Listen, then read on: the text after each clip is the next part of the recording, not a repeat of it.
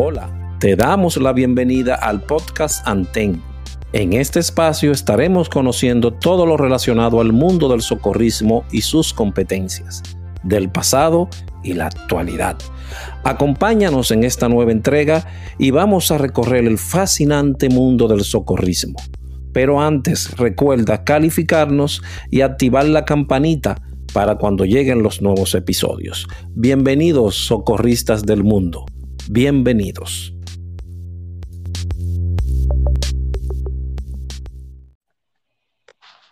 Muy bienvenidos todos a nuestro podcast de Radio Anten.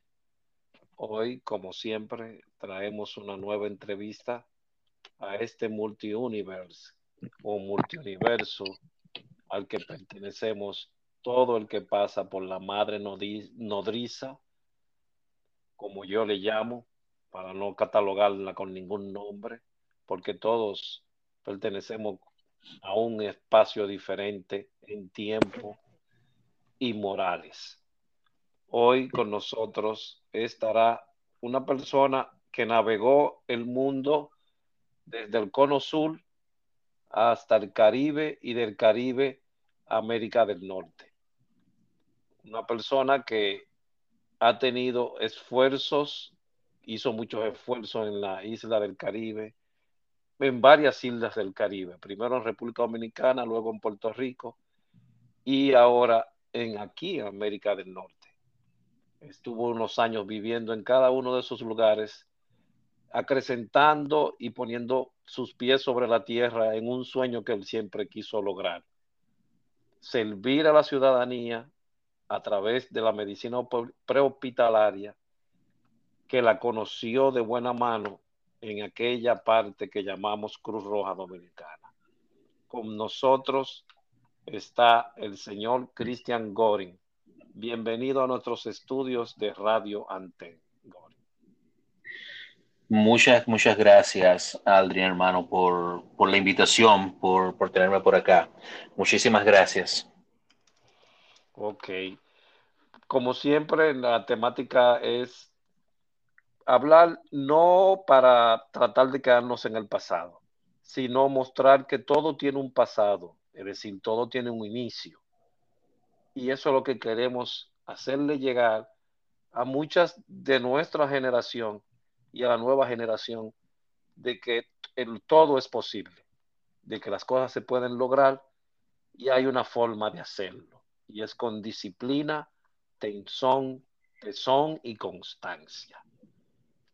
Cuéntanos, cuéntanos, Cristian, ¿desde cuándo, ¿desde cuándo inicia ese viaje transatlántico tuyo en todo y todo este sueño realizado? Mira, mi, mi, viaje empezó, obviamente yo nací en Chile, por eso en, uh, en República Dominicana siempre me tenían el apodo del chileno, en la Cruz Roja todos me decían chileno, muy pocos muy pocos eh, de mi época conocían mi nombre real, siempre era chileno. Se preguntabas por Cristian, no sabían. Preguntabas por el chileno, ese era yo. Eh, llegué a la, República Dominicana por allá por el año quizás 87, 88 más o menos. Tenía cinco años de edad cuando llegué allá.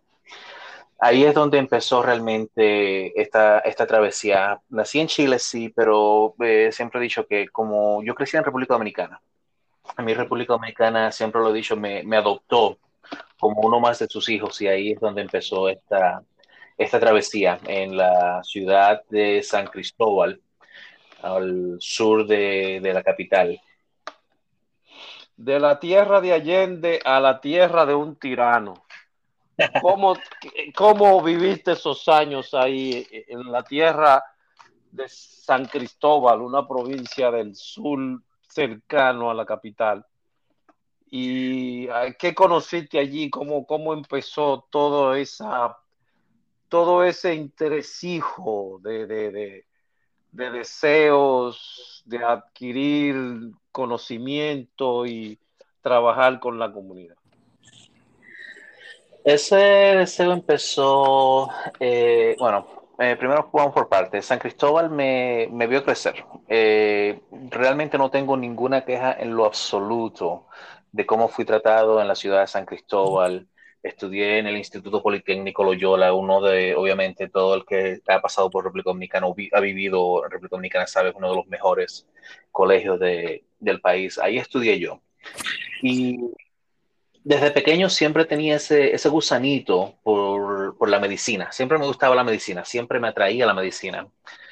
Y estuve, estuve primero en los Boy Scouts, ahí es donde inicié yo realmente, en los Boy Scouts, pero no, estuve quizás un año, creo, dos años en los Boy Scouts, no, no, me, no me llenaba por completo. Un día, estando en la, en la escuela en, en Loyola, eh, fueron unos representantes de la Cruz Roja Dominicana del Comité de San Cristóbal, que fue de hecho, me acuerdo, Juan Pablo Sánchez, él era el director del Departamento de Juventud. Ellos fueron con la intención de ofrecer un curso de, primeros auxilios. Realmente e, ese fue el engaño que, me atraparon, porque el curso de, que primeros auxilios era para agarrar los voluntarios y ahí fue donde me, agarraron con el cuento del curso de primeros auxilios que yo quizás digo que es el que más ha durado, que duró eh, prácticamente el resto de mi carrera. Bueno, eh, el, nuestro, el otro entrevistador estaba comprando una pizza y acaba de llegar ahora mismo, que es nuestro querido amigo y hermano Félix García Ogando. Bienvenido, Ogando, y pon la pizza aquí y puedes sentarte. Buenas noches, gracias. Eh, solo una ligera corrección de, lugar. No es pizza, es con fle y nada más traje para mí. So, sorry. Ok, ok, ok. Félix García, hermano, el alma, ¿cómo está todo? Todo bajo control, hermano mío, gracias. ¿Y tú, cómo estás por ahí? Tranquilo, tranquilo por aquí, ya sabes. Eh, aprovechando el día que tengo de descanso hoy.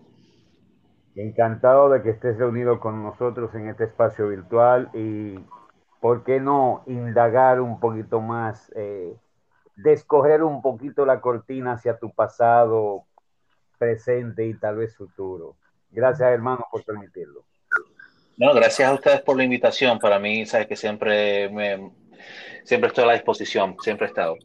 Eh, pero bueno, decía que eh, me invitaron a un curso de primeros auxilios, que es el curso más largo de primeros auxilios en la historia de la humanidad, quizás porque todavía sigo aprendiendo. Pero así fue como me agarraron. Eh, entré por un curso de primeros auxilios porque decía a mí me gustaba la medicina y qué mejor manera de empezar por lo más básico, que siempre he dicho, siempre hay que empezar por lo básico, vamos a empezar por lo más básico, primeros auxilios. Y ahí es donde, de ahí es donde inicié yo realmente en la, la, Cruz Roja, en el Comité de San Cristóbal. Ahí fueron mis inicios. No recuerdo el año exactamente, quizás 94, 95 por allá. Ok, eh, eh, era costumbre, porque ese era como el anzuelo, para captar nuevas, nuevos voluntarios era el anzuelo, por eso duró tanto ese curso pero en la capital se daba solamente los fines de semana cuando yo ingresé también fue sábado y domingo. En ah, yo me acuerdo de la mañana y había un horario de la tarde. El curso mío era los sábados en la mañana, me recuerdo. Era Juan Pablo Sánchez, no recuerdo quién era la otra persona, era Juan Pablo Sánchez Luna.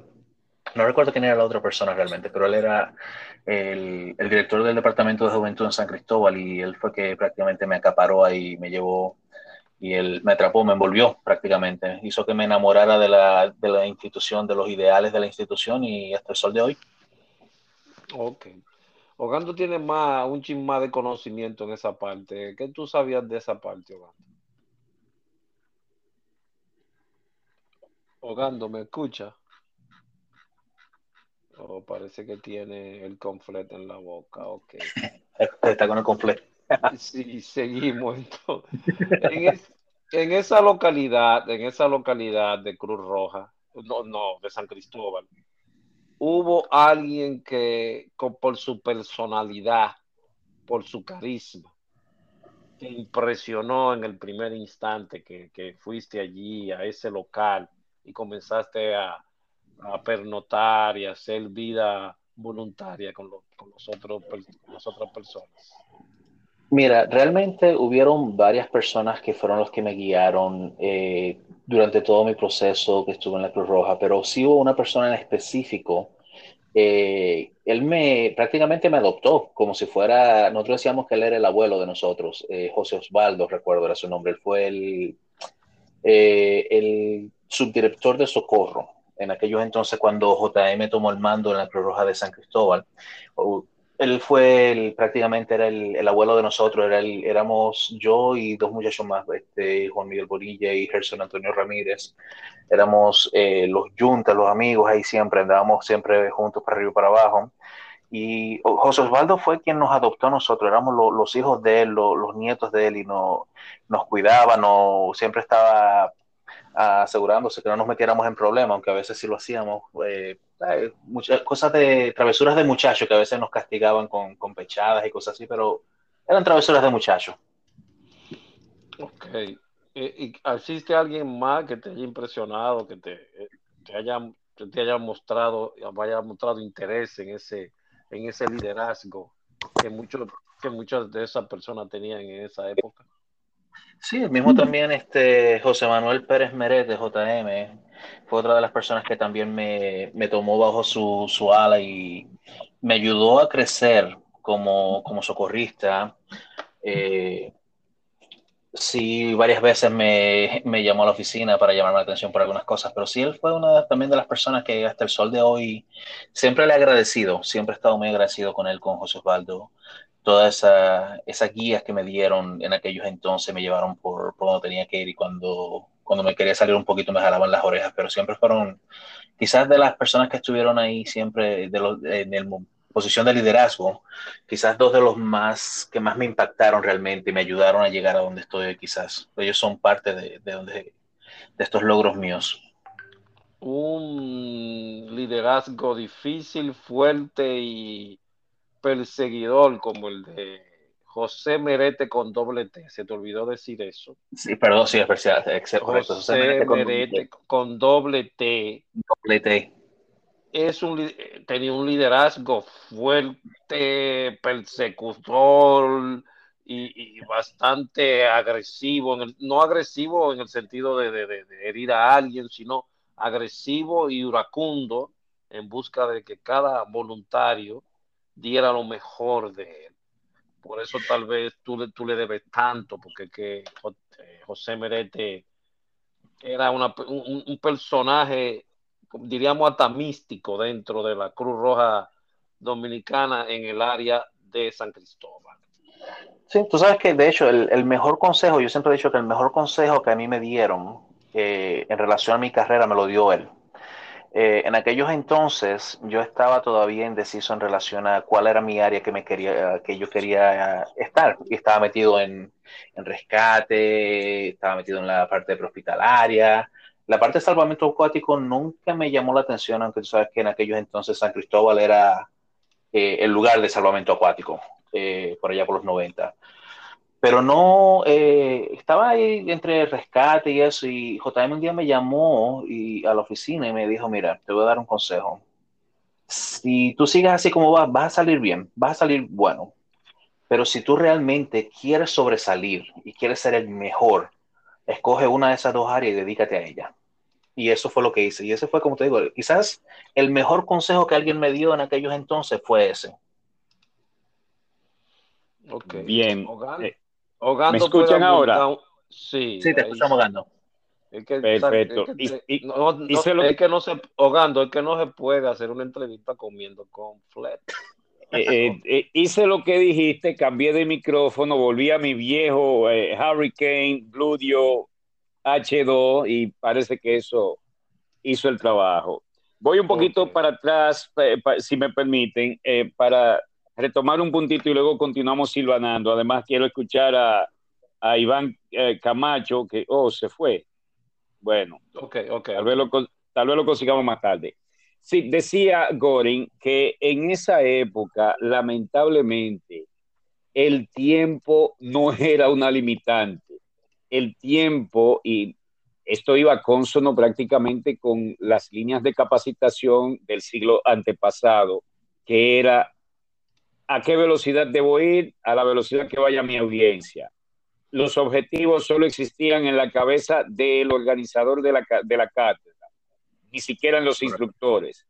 Y al final se paraba un comandante, ladraba dos o tres órdenes o hacía tres preguntas y este decidía si pasabas o no pasabas. No sé si fue similar en tu experiencia, pero así lo sentí yo cuando entré a la Cruz Roja. Bueno, claro, que sí, claro que sí, fue, fue realmente así mismo. De hecho, siempre digo, eh, cuando converso con muchas de mis amistades de otros países en relación a, rescate o mismos compañeros míos de aquellos tiempos de la Cruz Roja, yo recuerdo la diferencia entre un curso, por ejemplo, de rescate en aquellos entonces a hoy. Eh, el primer curso de rescate que yo fui, y ustedes que tuvieron desde antes que yo en la Cruz Roja saben y pasaron por la misma experiencia, un curso de rescate, íbamos a la montaña por un fin de semana de camping. Eh, cogíamos eh, pela todo el fin de semana, abajo en pie, pechada, vaya allá, corre acá, tire ese arrastre, ese brinque, y el último día hacíamos rappelling y ya eso era un curso de rescate en aquellos entonces.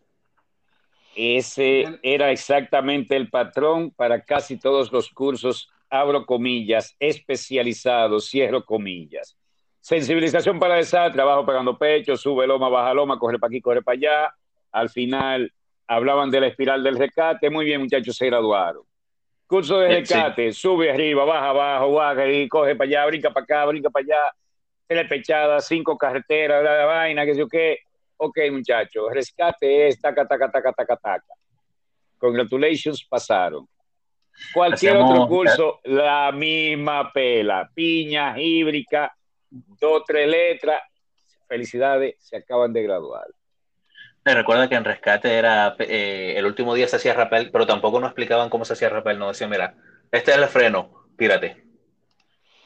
Eh, eh, tienes, tienes toda la razón. Y tan es así que yo vine a entender el concepto de seguridad o delay cuando vine aquí e hice rock climbing en los campamentos de la YMCA. Cuando yo vuelvo para atrás, que hablo, eh, espérate, espérate, hay que hacer delay.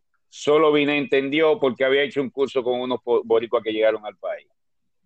Oye, yo eh, digo que de milagro, de milagro, en aquellos entonces no hubieron quizás accidentes o, o quizás nunca se reportaron los accidentes, pero digo que con esas técnicas que hacíamos y la soga de cabulla, de, de arnés, de milagro, quizás no hubieron más accidentes o no hubieron ninguno. Y el candado como eh, eh, eslabón. Sí. Eh, Cristian, de, de, esas capacitaciones que tú tomaste, ¿hubo alguna que te marcó el anti después? Que te hayas hecho sentir, wow, esta fue. O que hubieron, hubieron realmente más de uno, hubieron varias, porque eh, a mí me, yo me acuerdo que como eh, en la posición en que yo estaba en la, allí en aquellos entonces Juventud, en algún momento yo dirigí el departamento de Juventud en San Cristóbal, no duró mucho, quizás por mi falta de experiencia, no sé quién sabe, pero uno de esos cursos fue aquel de, de dónde mando, que me tocó tomar y me hizo realmente entender lo que era el don de mando. Siempre hablábamos, no, hay que tener don de mando en la escena y don de mando aquí, don de mando allí. Realmente, finalmente entendí lo que era el don de mando. Eh, y hubo otro también que era una, ¿Quién, lo ¿Quién, lo impartió el don de mando? El don de mando yo lo tomé, si mal no recuerdo, en Ocoa. Eh, no recuerdo realmente quién fue que impartió esa clase. Yo he hablado con, eh, muchas de las conversaciones que Ogando y yo hemos tenido, hemos hablado y eh, yo sé que no fue Ogando que la impartió, aunque Ogando se supone que la iba, a ir a impartir, pero no me acuerdo a quién fue que él, que él hizo enojar y lo, castigaron y no fue para Ocoa. ¿quién, Ogando, ¿quién fue que impartió esa clase? No recuerdo bien. César Andrés Camaño Díaz, una lumbrera en lo que es desarrollo de personal humano y e, esa es una buena anécdota. Qué bueno que lo tocaste ese punto. Sí es cierto, eh, que el difunto Sergio Vaga, mi amigo, mi hermano, se incomodó conmigo por un reporte que yo puse una frase muy específica y él quería que yo la cambiara y yo no, dije que no, no di mi brazo a torcer. Entonces, como castigo, me bajó del curso, éramos Camaño y yo que le íbamos a dar, y lo cual me forzó rápidamente a darle un propedéutico sobre objetivos, lo que se buscaba con ese curso y las pautas para que Camaño lo diera. Y según llegaron los reportes de todo el que fue, tremendo instructor, el mejor instructor que tú tienes jugando. Ese tipo es tremendo. Después yo ya, ya yo lo sabía, por eso confié en él y oye, no decepcionó. Lo único que lamento de toda esta experiencia fue que fue un recurso humano tan valioso que lo perdimos muy a destiempo. Eh, Camaño se fue de la Cruz Roja cuando apenas empezaba a, a descollar tal vez. Sí, no, Mary, de hecho, eh, honestamente la experiencia fue súper buena. Eh, si entre las conversaciones que tuvimos tenido, si tú nunca me hubieras dicho a mí que esa era quizás la primera vez que él daba el curso él solo, yo nunca me hubiera dado cuenta. Para mí este hombre ha dado este curso por lo menos unas 100 veces para darlo de esta manera. Era la primera vez que se daba el curso y punto. bueno, digo, si tú, si, tú y yo nunca habíamos hablado, hubiéramos tocado el tema y no me hubieras dicho eso, realmente yo nunca, nunca me hubiera dado cuenta de eso. Por eso digo, por, eso ves cómo me expreso de él. Es una lumbrera, ese tipo de tremendo. Es, eh, Camaño es una excelente persona, un excelente instructor. ojalá podamos tenerlo un día por acá también, porque él tiene también algo que contar. Estoy seguro. Claro que sí, claro que sí. Creo que todos tenemos algo que contar, todos los que vivimos en aquella época realmente. Fue una época muy bonita, eh, una época súper super bonita y realmente yo agradezco mucho a, a, esos inicios. Yo siempre digo en cualquier parte, lo he dicho muchas veces, en cualquier parte que yo dé clases, sea en una chocita en Sudamérica, en una universidad en Estados Unidos, en un hospital o donde sea, siempre lo he dicho que yo soy producto de la Cruz Roja y gracias a, a a todas esas pechadas que hice, eso abajo empieza, brinca allí, salta acá, y esas veces que me tocó sentarme en un aula, es que he llegado a donde estoy. Si no hubiera sido por eso, realmente yo nunca, nunca quizás hubiera llegado aquí donde estoy ahora. Okay. Se te hizo mm, ya cuando sales de la de la isla, la Hispaniola, República Dominicana, y llegas a Puerto Rico, ¿qué, qué sucede ahí en ese en ese, en ese tiempo que pernotaste ahí en la isla del encanto? Uh, ahí en la, en la en Puerto Rico, cuando llegué a Puerto Rico, obviamente los primeros meses fueron un poquito difíciles. Cuando llegas a, a un sitio nuevo y no, no, conoces a nadie, estás acostumbrado a un tipo de vida y tienes que reacostumbrarte. No tienes amistades y todo. Fue un poquito difícil al principio, pero luego empecé a, a adaptarme un poco Intenté, eh, contacté a la Cruz Roja Americana en Puerto Rico, pero no, no me llamó la atención. Eh, muy diferente, eh, la, la, Cruz Roja en República Dominicana eh, trabaja en la parte de desastre, pre, durante, después, al igual que la parte hospitalaria, emergencias, todas las áreas. En Puerto Rico, al igual que Estados Unidos, pues la Cruz Roja Americana, es más de, de relief, de, de, desastre, de luego del desastre para proveer ayuda a la recuperación y ese tipo de cosas. Así que no, no me llamó la atención, realmente. La verdad es que no me llamó la atención luego de, eh, hablar con ellos y todo. Y entonces cambié de bandos, por decirlo así. Cambié a, la defensa civil. Ahí es donde ahí eh, seguí en la defensa civil. Igual me empecé a preparar en las áreas que ellos me ofrecieron, que también fue más eh, el área de ellos me, me, enfocaron más en el área de rescate porque para montarme en una ambulancia en Puerto Rico tenía que, que tener o estar certificado como técnico de emergencias médicas o como paramédico eh, por el Estado de Puerto Rico, algo muy, muy diferente a, a República Dominicana. Sabes que en aquellos entonces, República Dominicana, tomas un curso de primer auxilio, un curso de RCP y ya monta y arranca. Eh, poco a poco se fueron arreglando las cosas, pero esos eran los inicios míos. Eh, primer auxilio RCP y montate que nos vamos en Puerto Rico empecé a abrir los ojos a lo que era eh, eh, un técnico de emergencias médicas, un paramédico, y ahí fue, ahí fue el, un pequeño choque que tuve eh, con la realidad. ¿Nunca cediste al curso de primeros auxilios avanzado en la Cruz Roja? Eh, no, no, nunca, nunca fue, nunca me tocó, realmente. Eh, cuando se dio que tuve quizás la oportunidad, por ser menor de edad, no pude participar.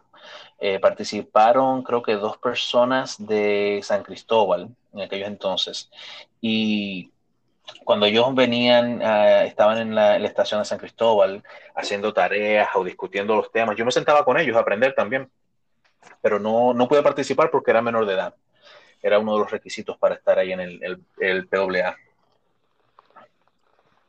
Sí, eh, hay algo que destacar ahí también, fíjate, es, es increíble, pero muy cierto. Las provincias eran más respetuosas de lo que era la edad para entrar a socorros que la misma capital. La misma capital. De hecho, los mejores exponentes de la capital eran todos menores aún cuando ya eran grandes lumbreras en socorro. en las provincias ese fenómeno no se daba, porque eran más celosos, tal vez al ser más pequeño, todo el mundo conocerse, qué sé yo, cuidaban más a los menores que nosotros, vamos a ponerlo de esa manera. Eh, y sí, era, era bastante limitante para el menor poder accesar siquiera a charlas dentro del departamento de socorro. Eso es correcto. De hecho, eh, pero, la, yo fui quizás en muchos aspectos entre yo y Gerson Ramírez, quien es hoy él es intendente del Cuerpo de Bomberos de Nigua. Fuimos la excepción eh, en, esa regla en relación solamente a la provincia. No nos mandaban fuera a tomar esos cursos, pero dentro de la provincia nos permitían eh, en socorro, con ciertas limitaciones, obviamente. Eh, pero sí había, habían esas limitaciones que obviamente éramos los menores, hay que cuidarlos, que no les pase nada. ¿no? O sea que, mira, a mí para, a veces hasta para ir a quedarme o irme de camping, tenía que ir Osvaldo a, la, a mi casa a pedirle permiso a mi mamá y hacerse responsable de que a mí no me, vaya, no me vaya a pasar nada. había mucho cuidado con eso también. Sí. ¿Escuchaste alguna vez el curso de formación básica para el personal de socorros allá en San Cristóbal? Eh, Fobape, sí lo escuché, eh, se escuchó y se mencionó. Eh, no recuerdo si San Cristóbal en algún momento envió algún personal a ese curso, pero sí se discutió y se quiso enviar personal. Obviamente, ese es otro curso que me dijeron, eh, no, tú no puedes ir para ese, tú eres menor de edad, no, no podemos mandarte para ese tampoco. ahí hay también algo de, digamos, celo de filiales de comités. Por ejemplo, uno de los mejores cursos de, reclutamiento que existía en la Cruz Roja Dominicana lo tenía eh, San Cristóbal con el RSE, que era Rescate, Salvamento y Emergencia. Énfasis en rescate y en salvamento más que en emergencia, pero era un, era un campamento de un fin de semana, a veces duraba más de un fin de semana, que era intenso era básicamente el, básico de infantería de San Cristóbal. Si usted no pasaba ese curso, usted no podía ser socorrista. Entonces, al formarse esta cosa nueva, que FOBAPI, pero ¿qué es lo que es eso, no? Un curso para estructurar socorristas y levanto. Obviamente, dentro de la soldadesca, dentro de los socorristas, estaba el interés. Yo quisiera comer ese curso de la capital y que te dan un certificado y vaina y es lo último. Pero los líderes, el de nosotros es mejor de nosotros tiene tantos años, ustedes están empezando con él. O sea, ah, existía esa rivalidad, por eso tal vez muchos no participaron. Y de ahí surgió entre Sergio, Raúl y yo y otros más, el mismo Alvin, Binet, de hacer los cursos regionales. De esa manera, las provincias que componían esa región estaban casi forzadas a participar. Y no fue mala idea. Adelante, adelante. No, no, no fue mala idea lo de hacer los cursos regionales, porque también ayudaba a, crear los lazos entre muchas de las diferentes provincias, pero sí eh, tienes mucha razón en eso de los celos entre instituciones provinciales y qué sé yo. Recuerdo siempre se hablaba San Cristóbal, somos los mejores en salvamento, tienen que venir aquí y aquí, allá estaban y después las otras provincias estaban con los celos. Eh, que no recuerdo en aquello entonces quién eran los, eh, creo que era el distrito de la central, eran los mejores en rescate, pero siempre decían, no, pero nosotros San Cristóbal solo, somos los mejores en el agua. Siempre estaban esos, esos celos y esas cosas. Eh, bueno, eh, en ese, hubo un momento... Ah, sigue, sigue. Dale, dale, dale. Dale, dale, dale, dale. Que en ese entonces existían dos, dos mecas en cuanto a salvamento acuático, que era San Cristóbal y Barahona. Hay que incluir esas dos partes también. Sí. Creo, creo. el agua nunca fue mi área. Y, San Pedro y la Romana. Pero eh, ahí hay algo, Goring y Adri. Era, era una, una competencia constante, pero inclusive hasta en rescate, um, San Cristóbal llegó a aventajar al distrito, a la capital, por una razón sencilla. Ustedes tenían al FUA y el FUA es un mecánico de primera. El FUA hizo la primera camilla de canasto del país, nada más viendo fotos. El FUA. es eh, tremendo, tremendo, personaje. No, que entre el Fuá, el Venático, Silfredo y un reguero de tigres de la época. Oye, eran unos come hombre, compadre. Esos tigres Sí, no no, eran fáciles.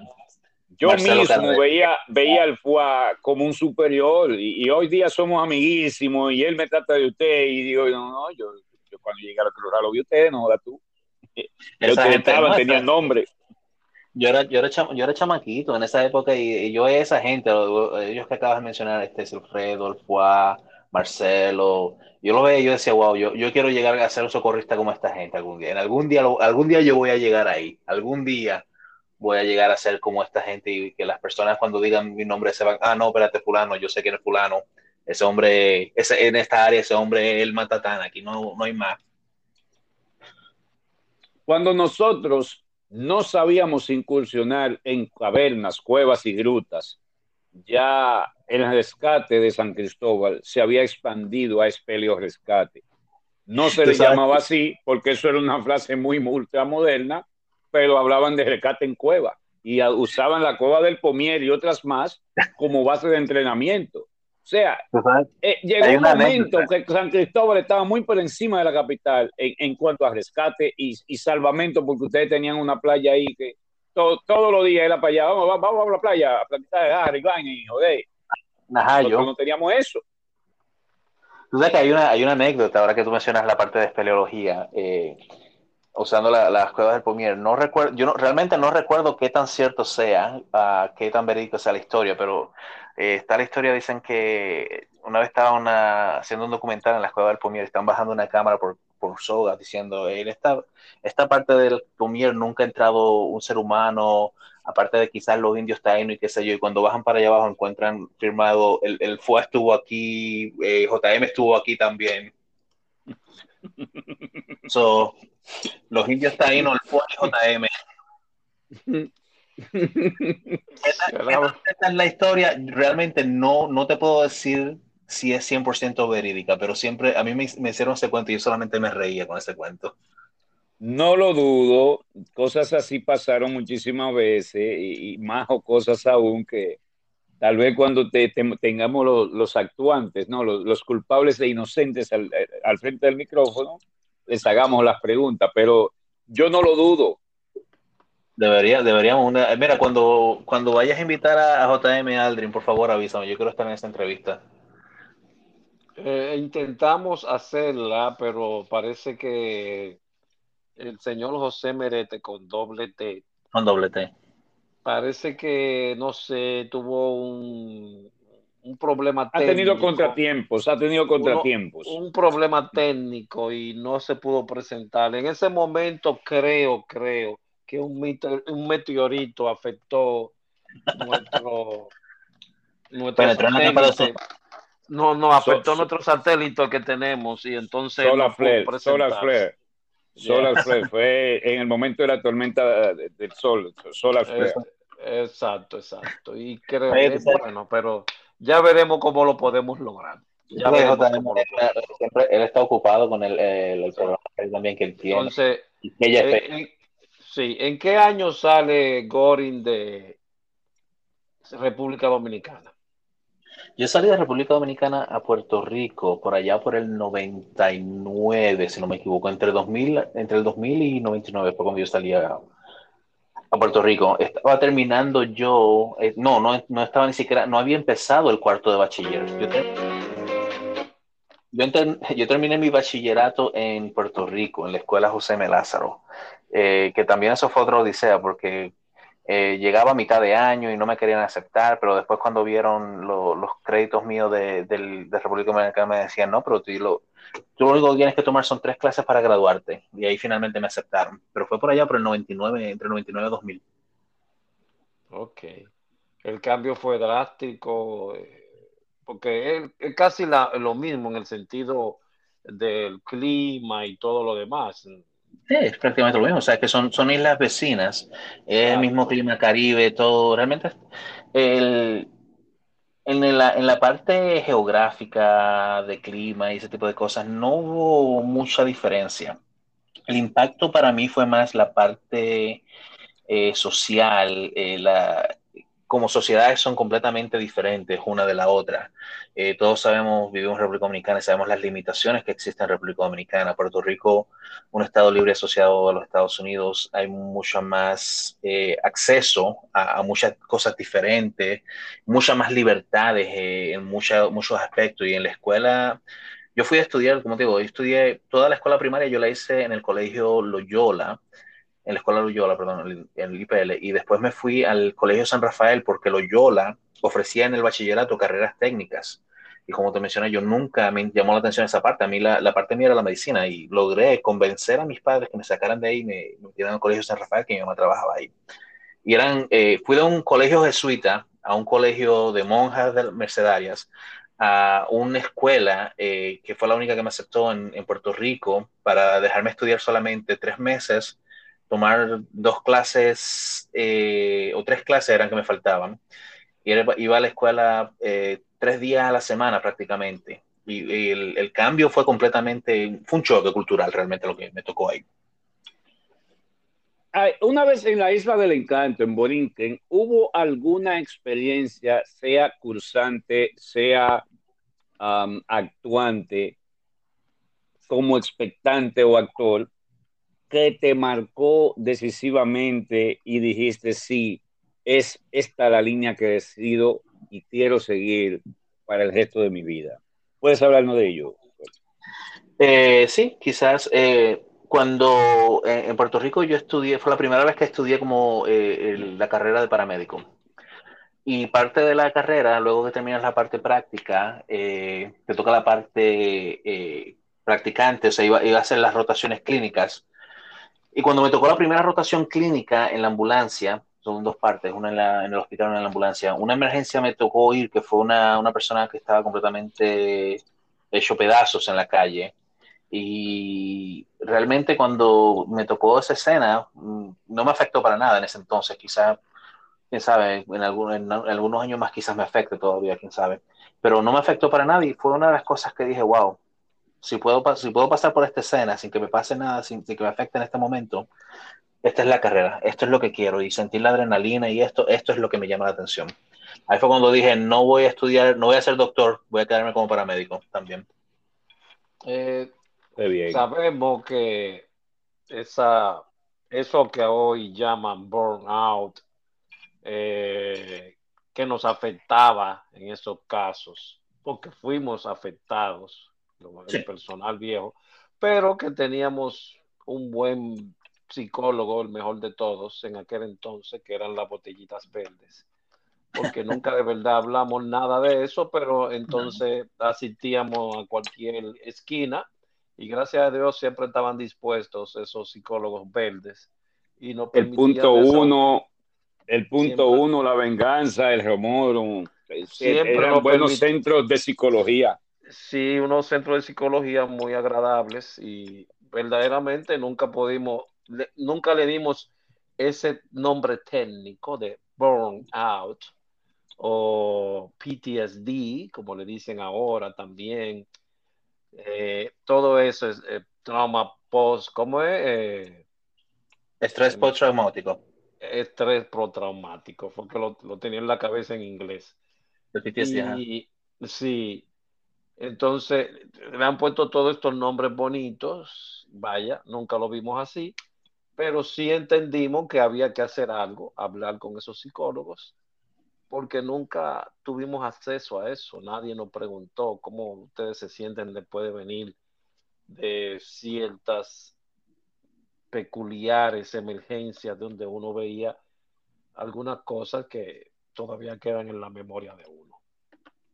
Y mira, eso, eso es cierto. Mucha, ahora, ahora se habla muy abiertamente de lo que es el PTSD, pero al principio de cuando yo estuve, pasé, hice mi, mi paso por República Dominicana, por Puerto Rico y al, inicio acá en Estados Unidos, el PTSD era algo inexistente, eso no existía, no es real, no era real para nosotros. Y era, eh, recuerdo, siempre se decía, si, esa, si tú fuiste a esa escena y eso te molestó, eh, tú no sirves para esto mejor que sal. Si la sangre te molesta, mejor. Y realmente son, eh, quién sabe, muchas veces he hablado de eso con, con, varios compañeros acá y decimos, quién sabe cuántos eh, personas que pudieron ser los mejores paramédicos, mejor paramédico que yo, que tú, eh, perdimos porque nosotros los forzamos a, a, salir con esa, si tú no, si eso te molestó, tú no sirves para esto, vete de aquí, ¿verdad?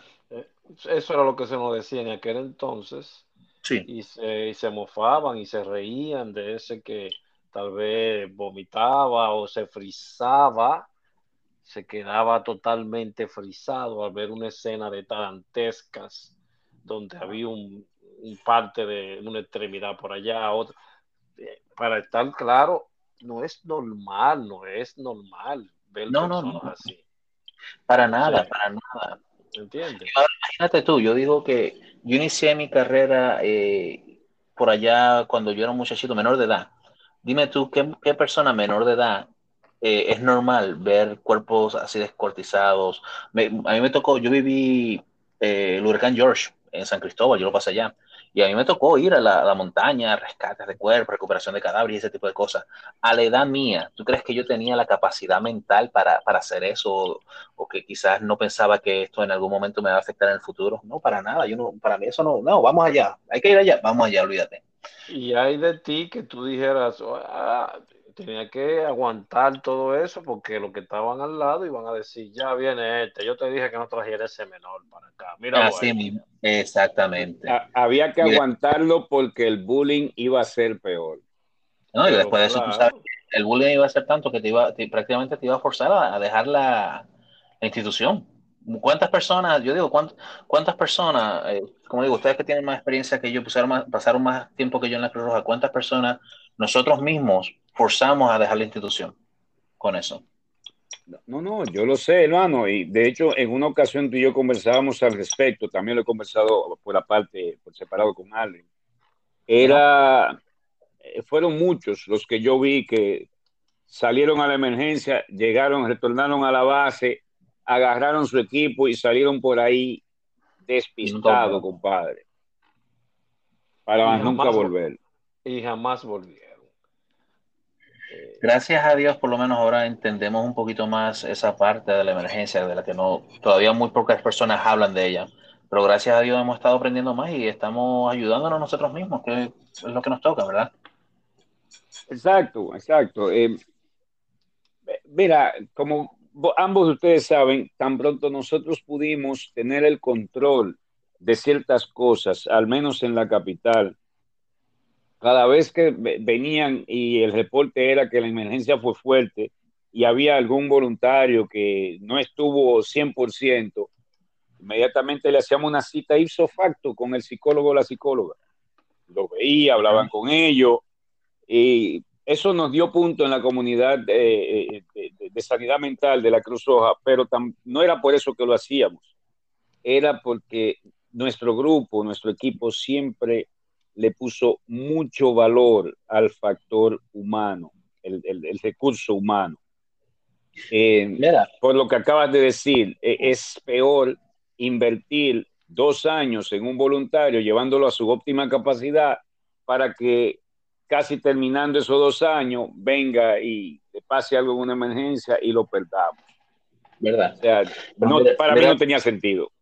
Mira este mismo ejemplo. Creo, una de las últimas entrevistas que escuché de aquí de Anten, no recuerdo quién estaba hablando, y hablaba de un accidente que fueron de un compañero que Ogando estaba en ese accidente y, y tú mismo, Ogando, no, no tienes recolección de que esa otra persona estaba contigo ahí.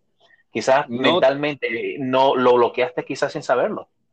Para nada, hermano mío. Al sol de hoy, yo no recuerdo si éramos dos, si éramos tres, no recuerdo el chofer, el nombre del chofer. Yo recuerdo un individuo que estaba en la escena que quería como eh, llevarse la mayoría de las propiedades. Fue en realidad quien llamó, supuestamente. Yo fui que llamé, pero porque él no sabía que Ricardito andaba con un radio, no se prendió el radio, que cuando yo descubrí el radio, abrió los ojos como quien dice, perdí esta oportunidad, pero si tú me pones a describirlo, tal vez con el subconsciente yo lo pueda describir al tipo. Sin embargo, los compañeros que andaban conmigo, los recuerdo para nada. Yo no sé quién andaba conmigo, todavía al sol de hoy. Eh, en esa entrevista que mencionaste, solo porque la persona en cuestión dijo, era yo que estaba contigo y, te, y tú me dijiste esto y esto. Sí es algo que yo tal vez hubiera dicho en esa, bajo esa situación. Exacto, lo que te digo, quizás, sin darte cuenta, tu, tu, tu, mente lo bloqueó quizás sin darte cuenta porque quizás te está protegiendo del mismo PTSD, quién sabe. Eh, ¿Quién sabe? Precisamente. No, no, no me considero en algo, algo, he leído por ahí. No soy psicólogo, pero algo he, algo he leído por ahí. Okay. Sí, un bloqueo mental para proteger mi, mi sanidad mental, valga la redundancia. Entonces, ¿cuánto duras en Puerto Rico, Cristian? En Puerto Rico estuve uh, unos tres años más o menos, un poquito más de tres años. Eh, terminé, terminé, mi, eh, terminé el bachiller, eh, cursé la parte de paramédico y me quedé un tiempo corto como, trabajando como paramédico antes de, de venir aquí a, a, Estados Unidos. Entonces decide, entonces, ¿en qué año decide ya dejar de andar en el Mar Caribe y pasas al Atlántico? Bueno, eh, eso fue en el 2003 más o menos. No fue decisión mía, pero fue por allá por el 2003. Eh, mis padres habían, se habían venido a vivir acá a Estados Unidos, a esta área de Massachusetts. Eh, mis hermanas, yo quedé solo eh, allá en Estados, en Puerto Rico, perdón, y terminé la carrera, empecé a trabajar y me, me descarrilé un poquitito, por decirlo así. Hice una otra travesura que luego mi madre, lo cuento como anécdota de chiste, pero esto es cierto, mi madre se, se, dio cuenta de que no era que yo andaba en malos pasos, sino que andaba un poquito descarriado, por decirlo así. Y un día ella me llamó y me dio dos opciones. Eh, o tú vienes aquí, yo tengo el pasaje acá en la mano, o la opción dos es yo voy allá y te voy a traer para acá. Obviamente, yo decidí venir por mis propios medios porque la segunda opción no era muy, muy buena que digamos. Bueno, al llegar al continente, no al continente, al llegar al, al, lado norte de nuestra América, eh, ¿qué, ¿qué, comienzas a hacer? ¿Qué... El primer trabajo, ya yo estaba termina, había terminado el bachiller, eh, ya estaba graduado como paramédico eh, y pensé que, bueno, se me va a hacer fácil aquí, ¿verdad? Pero no contaba con un pequeño inconveniente el idioma. Sí, yo hablaba eh, inglés, el inglés que te enseñan en, República Dominicana, que a pesar de que no es malo, pero es súper básico. Yo no podía mantener una conversación en inglés y eh, de escuchar a las personas hablar inglés. Obviamente tú escuchas a tus maestros y escuchas la pronunciación, los maestros se encargan de que la pronunciación sea bien perfecta para que tú entiendas. Pero cuando tú escuchas a una persona nativa que habla eh, el inglés es su idioma materno, es completamente diferente. Entonces, por no, des, yo no contaba... Por despacio, por despacio que te hable, eh, te suena eh, eh, alienígeno. Sí, exacto. Eso no, yo nunca contaba con esa parte, entonces decía, ok, espérate, uh, hay que entonces aprender inglés. Empecé a estudiar inglés en la universidad mientras eh, trataba de revalidar mi licencia como paramédico acá, que luego me di cuenta que no podía hacerlo en Massachusetts. Entonces me tocó empezar desde cero. Primero fue la frustración de que no podía hacerlo y decía, ok, ya, o sea, se acabó el sueño, no voy a hacer esto, vamos a ver qué aparece. Y empecé a trabajar, yo trabajé primero en una factoría, eh, a través de una agencia de trabajo. Trabajé en una factoría, eh, mi hermana trabajó ahí, mi hermana todavía trabaja en esa factoría, no trabaja por agencia, ya ahora es, eh, muchísimos años que lleva ella, ella es supervisora de supervisores por ahí, un puesto alto tiene por allá, no, no sé quién. Pero pasamos por ahí y mientras estaba ahí, eh, no es fácil realmente. Eh, todo el que ha llegado aquí a Estados Unidos sabe que los, los, inicios no son fáciles. A mí me tocaba trabajar el primer turno, así que tenía que levantarme a las 4 de la mañana para entrar al trabajo, a las 6 de la mañana, salir a las 2 de la tarde, llegar a mi casa a las 3, 3 y media, comer, descansar, hacer tareas para irme a la universidad a las 6 de la tarde hasta las 10 de la noche para luego llegar a casa a dormir y otra vez la rutina del siguiente día. Oye, es simple. Si vienes a Estados Unidos y no has pasado un día en una factoría o no has trabajado en un sistema parecido a una factoría, aún no has llegado. Correcto. Sí, la Correcto. parte también y la parte también del idioma. El New England tiene su peculiar sentido en la voz y su tonalidad y muy diferente al inglés neoyorquino, al sí. de Tennessee es igual, es igual. Exacto. Todo el mundo dirá, bueno, Estados Unidos, el inglés es el inglés, pero se olvidan de esa parte también, lo, la, las partes regionales, que cada, cada región tiene Exacto. Igualito que en República Dominicana.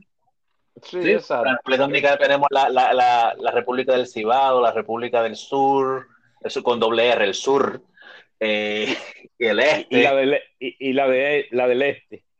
Sí. Cierto. Pero no, sí me tocó trabajar por factoría y luego, luego me tocó trabajar construcción también. ¿Qué tiempo duraste en ese proceso? Para eh, retomar de nuevo la parte medicina hospitalaria.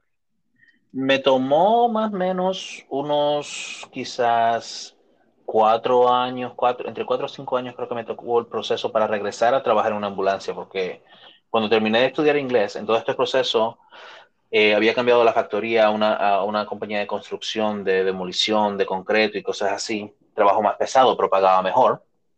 Y mientras tanto también estudiaba, eh, que esta fue la otra parte, que me tocó empezar desde cero. Ya yo, ya yo estaba graduado, todavía tengo mi certificado, graduado de Puerto Rico con alto honor. Llegar aquí y empezar otra vez desde cero, me decían, no, pero eso aquí no vale, aquí tienes que empezar a estudiar otra vez desde cero desde técnico de emergencias médicas para luego estudiar de paramédico y entonces puedes ejercer como paramédico.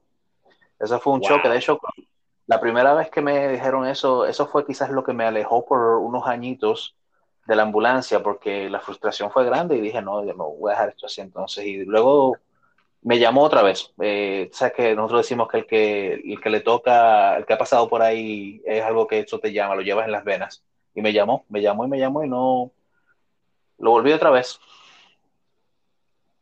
Wow. Lo que todo, toda una experiencia de perseverancia, ¿no?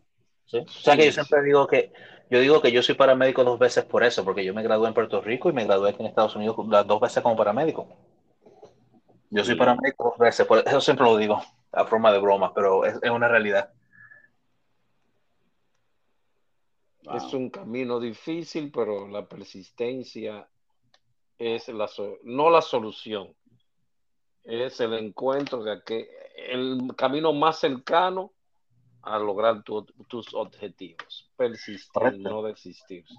Correcto, es un, camino largo, largo y arduo. No es que no es que solamente sea largo y fácil, no, no, porque también hay que, hay que fajarse y es no es fácil, no es para nada fácil. Gorin, la pregunta del millón de dólares. Y de tu experiencia previa, tanto en Borinquen como en Hispaniola, porción oriental, ¿qué de toda esta experiencia previa ha sido, si hay algo, lo que más te ha ayudado en tu nueva carrera ya en Estados Unidos continental? Yo digo que no, no podría señalarte una sola, porque ambas, eh, ambas fueron parte de, de, lo que me hicieron llegar a donde estoy. Si no hubiera pasado por la Cruz Roja en San Cristóbal, nunca me hubiera enamorado de la medicina prehospitalaria. Realmente no, nunca, me hubiera, nunca hubiera tenido esa exposición que hizo que me enamorara de ella si no me hubiera graduado, si no hubiera, no hubiera eh, conocido lo que es el sistema de emergencias médicas en Puerto Rico, tener esa exposición y empezar a conocer de que hay que, hay que tener licencia para trabajar como técnico EMT, hay que tener licencia para ser paramédico y hay protocolos que hay que seguir y leyes y allá y acá. Eh, tampoco hubiera, lo hubiera hecho aquí en Estados Unidos, hubiera llegado a decir, bueno, yo soy paramédico ya, denme el trabajo y realmente no, no hubiera, no hubiera llegado. Eh, ambas fueron experiencias muy ricas y que realmente fueron parte y son parte de quien yo soy hoy día. Son a ambas islas le agradezco muchísimo, obviamente, y esto siempre lo he dicho, todo el que me conoce lo sabe, eh, República Dominicana siempre tiene su lugarcito especial porque me adoptaron. Yo me considero más dominicano que chileno. Yo creo que sí en Santo Domingo. Ok. Y aquí entonces, eh, ¿Has tenido algún algo que te haya tocado, algo que te haya hecho sentir esa lo mismo que sentiste en, en, las islas, en las dos islas? Eh, sí, realmente me, ha tocado, obviamente, eh, ambos ustedes saben que la, comunidad en la cual yo trabajo como paramédico, aunque ya no, ah, últimamente no trabajo a tiempo completo como paramédico, pero sí tuve varios años como tiempo completo paramédico.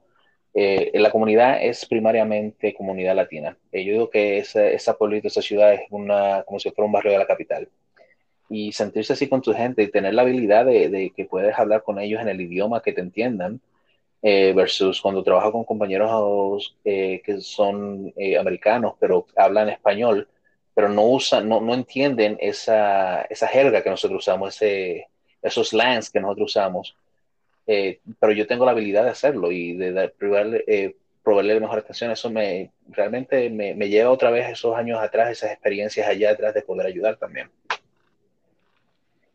Ok, pues bueno, las estadías en ambas islas te ha servido bastante. Correcto, correcto. O sea que ese pueblito, eh, la mayoría es eh, dominicano y puertorriqueño, pero digo que ese, ese, ese pueblito es un, un, barrio de la capital. Eh, y aquí entonces, ahora, ¿en qué te desenvuelves? ¿Como profesor? Actualmente, eh, es, eh, actual, actualmente tengo varios trabajos, eh, todos a tiempo mediano, que, porque me ayuda a controlar mi horario mejor para todas las actividades que hago. O sea que sigo trabajando en la ambulancia, no a tiempo completo, pero sí trabajo turnos esporádicos en la ambulancia, pero también trabajo como profesor de emergencias médicas. De hecho, eso fue quizás una de las cosas también que me ayudó en República Dominicana. JM me, me empujó a a ser monitor de cursos, a ayudarlo a impartir clases, y eso también me hizo enamorarme de la, de la educación. Entonces, eh, no me, estando acá, cuando hice mi carrera de técnico de emergencias médicas primero, fui invitado a ser monitor de la clase y luego con el tiempo yo asumí el control de la clase uh, y hasta el sol de hoy ahora doy la parte de emergencias médicas la parte de paramédico también asisto en esa parte. En la universidad, ese es otro de los trabajos que tengo. Trabajo para otra compañía de ambulancia como coordinador clínico y otra compañía más como en el departamento clínico evaluando otros paramédicos y otros EMTs. Estos son algunos de los trabajos aparte de, de la parte mía, que digo que tengo mi propia compañía de dar clases de primer auxilio, CPR eh, y ese tipo de cosas, tanto aquí como en Sudamérica y República Dominicana. Entonces se puede e, decir esa iba que... a ser, esa iba a ser, perdón, mi próxima pregunta. Tenía entendido, sí, que eh, se te puede encontrar en algunos lugares del globo terráqueo impartiendo conocimientos, eh, digamos, de una manera filantrópica, devolviendo de aquello que eh, recibiste. Claro. ¿Puedes contarnos un poquito más al respecto? Mira, en esa parte, de hecho, el próximo mes voy a México a uh eh, voy a estar en México del julio 13 al 17 eh, y he, estado, he tenido la oportunidad de, de que me han invitado a varios, eh, varios sitios. He estado en Nicaragua, en México he estado varias partes, varias veces, eh, en Guatemala. durante la pandemia hice un montón de clases, no clases, perdón, serían más charlas, conferencias en línea, al igual que todos los que pasamos por la pandemia nos tocó. Eh, pero sí he estado en diferentes partes, gracias a eso, eh, en toda Latinoamérica he creado, he ayudado a crear la, un poco de concientización en lo que es la medicina prehospitalaria y entre yo y varias personas más realmente. Pero como digo, República Dominicana sigue teniendo su lugar especial. Ahí todos los años, por lo menos por una semana, estoy allá, a veces dos veces al, año. Eh, voy a, en agosto voy a estar allá. Eh, estuve en marzo, estuve en Neiva dando clases y en agosto voy otra vez a dar más clases también y aprovechar mis vacaciones, que es mi cumpleaños también. Eh, pero siempre estoy, como dices, eh, por diferentes partes de habla hispana, dando clases, invirtiendo charlas y ese tipo de cosas. Qué bien, qué bien. Y así en esa misma línea hacia el futuro, me parece vislumbrarte, visualizarte, ¿no? Ya sea dirigiendo el área académica de un grupo importante de, aquí le dicen Rescue, Ambulance Rescue, dentro del eh, eh, eh, Estados Unidos continentales, o me equivoco en ello, es por ahí que te estás perfilando hacia el futuro. ¿Qué crees? Eh, no es mala idea, realmente. Como digo, ya de hecho eh, hay una compañía de ambulancia que me eh, contrató mis servicios primero como consultor y luego eh, para dirigir la, el departamento clínico de ellos. Eh, la parte operacional aún no, no, me he metido realmente de lleno en la parte operacional, me he mantenido en la parte, en el field y en el campo y en la parte de, educación, pero no, no es mala idea realmente. El futuro mío, yo digo que en 20 años más yo voy a estar viviendo en República Dominicana eh, con mi compañía de ambulancia y mi compañía de educación, pero en esos 20 años, de aquí a los 20 años que lleguen, hay muchas cosas por hacer todavía, tanto aquí como en Latinoamérica. Ya, porque te sientes satisfactoriamente eh, haber alcanzado, te sientes tú satisfecho con lo que has logrado o te falta algo más que tú deseas. No te puedo decir que estoy satisfecho, estoy contento con lo que he logrado, sí, pero si digo que estoy satisfecho sería que ya terminé, ya, ya llegué a donde quería llegar, ya terminé, ahora me voy a sentar a disfrutar. Ah, no, aún me falta, aún me falta mucho por hacer, como digo yo, tanto yo como otros individuos con quienes trabajo eh, en cosas de clase, aún nos falta mucho por llevar conocimiento a, Latinoamérica. Eh, yo creo que Latinoamérica en algún día, algún día llegará que Latinoamérica no tenga nada que envidiarle a un sistema de emergencias médicas eh, en Estados Unidos o en, Europa. Y todo eso se logra con la educación. Así que mientras, mientras siga de pie mientras eh, me permitan despertar en las mañanas, voy a, vamos a seguir con eso. Pero satisfecho aún, eh, contento con lo que he logrado, sí, súper contento, pero aún me falta, aún falta más por lograr, aún falta más por, por llevar. Gracias, Corín. De seguimiento, lo pasamos nosotros todo lo que hicimos ambulancias en República Dominicana y tal vez otros compañeros de, la región, del hemisferio, ¿no? Eh, cada vez que veíamos llegar a la, República un paramédico, ya fuera técnico, ya fuera auxiliar, del nivel que fuera, pero que estaba trabajando ambulancias en Estados Unidos, eh, teníamos mil, un millón de preguntas, cómo es, qué se hace, cómo debo hacer.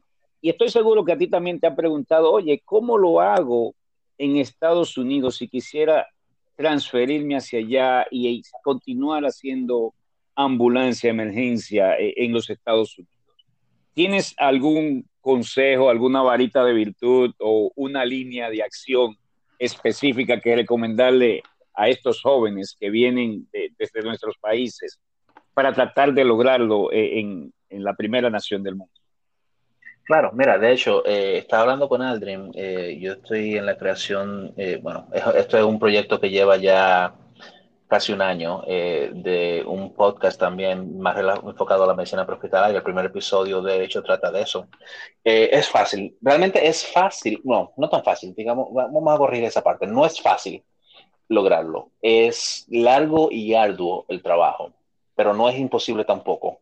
Lo primero, y esto es lo que muchas personas eh, van a encontrarse el choque que me encontré yo también, tienes que hablar el inglés, tienes, que, tienes que ser bilingüe eh, una, te ayuda a comunicarte con tus pacientes, pero antes de llegar a, la parte de los pacientes, ¿cómo vas a estudiar? Todas las clases son en inglés. ¿Cómo vas a pasar los exámenes de licenciatura cuando son en inglés? Tienes que ser completamente 100% bilingüe.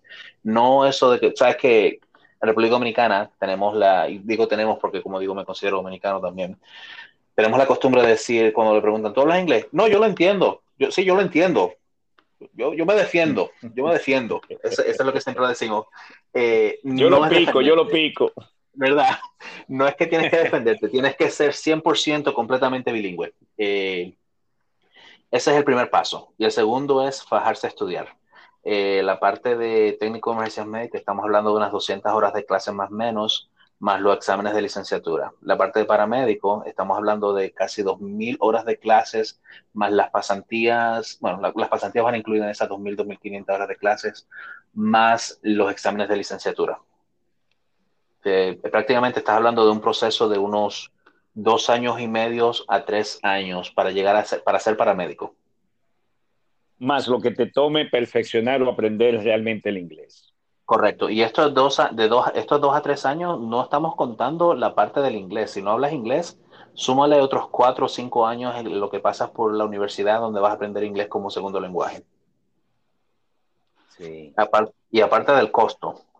El costo de la carrera, estamos hablando en total de 20 mil dólares fácilmente todo el proceso. Sí, pero esa parte ahí, para aclararlo a todos los oyentes, porque he escuchado a algunos jóvenes aquí que tienden a huir por esa cantidad de dinero. Y yo les he preguntado a algunos de ellos, ¿y qué de especial tienes tú que el gobierno de los Estados Unidos debe de pagarte tus estudios totalmente gratis? Nada es gratis en el mundo. Ese es muy buena, muy buena, muy buen punto. ¿Me entiendes? Vale, entonces, ¿por qué? Porque tú vas a producir dinero también. Muy, muy buen punto. O sea que aquí te dan, te, te ayudan, te dan ayudas financieras. Pero ese es el buen punto. ¿Qué tienes tú para que ellos tengan? ¿Qué, qué, qué te hace a ti especial? Eh, en mi caso, yo digo que el ser bilingüe me, me, hace especial trabajando más en una comunidad que es mayoritariamente latina. No, no, lo digo porque, porque algunos jóvenes dicen, yo paro la, la, los estudios, como me, se me ha, he preguntado a algunos, no, yo la, paré los estudios porque sale muy caro. Pero ok, eh, el gobierno de Estados Unidos no debe de pagarte a ti educación. Te está ayudando. Correcto, y ¿no? Ende, pero, pero, pero existe tal vez una línea, un, una, ¿cómo decimos en inglés? Una, ay, una línea de vida, ¿no? Una, una ayudita. Hay, existe oferta y demanda. Hay estados que por razones X o Y, adyacente, subyacente, ofertan en esa carrera específica o auxiliares de la ciencia de la salud un subsidio si Mira, sabemos navegar el sistema, podemos conseguir algún tipo de ayuda. No todo tiene que salir de tu bolsillo, no todo tiene que ser patrocinado por el gobierno americano, pero si tú tienes la, la disposición, la predisposición y estás enfocado en ello, puedes navegar el sistema. De hecho, hoy en día, porque existe un shortage, una escasez de personas que trabajan en las ambulancias aquí en Estados Unidos, eh, muchas compañías te pagan para que estudies la carrera de técnico de emergencias médicas. Te están pagando. Tú eres un empleado de la compañía que está, y ellos te están pagando por tomar la clase. Y luego que tomas la clase, el compromiso tuyo es que tienes que pasar los exámenes de licenciatura lo cual ellos también van a pagar para que tú, lo, le, para que tú tomes el examen. El fee que te cobra el examen lo pagan ellos. Y el compromiso tuyo es que tú tienes que eh, trabajar para la compañía por lo menos, dependiendo cuál sea, un año o dos años, eh, pagando. Y esto es todo desde el momento en que del primer día de clase estás cobrando. Muchas personas no toman sí. ventaja de esto. Muchas personas no toman ventaja de ello, pero es, es algo la desesperación por el personal de emergencias médicas en estos momentos ha llegado a ese punto. Pero como digo, eh, eso es eh, aquí a las personas que están acá, que son, que hablan inglés. Una persona que viene de, de, de, cualquier país en Latinoamérica, que esto es la otra pregunta que también, esta es la pregunta del millón, le digo yo, siempre me dicen, ¿cómo llego a ser paramédico? Cuando le doy la, la información, se, se le, eh, muchos se pierden la esperanza. Yo no pierdo la esperanza, sí se puede pero una parte importante, tienes que tener permiso de trabajo aquí, porque aquí no te van a pagar, una compañía de ambulancia no te va a pagar por debajo de la mesa para que seas paramédico, ¿me entiendes? Exacto, tiene que tener un estatus legal. Correcto. Bien, gracias Gorin por tu tiempo.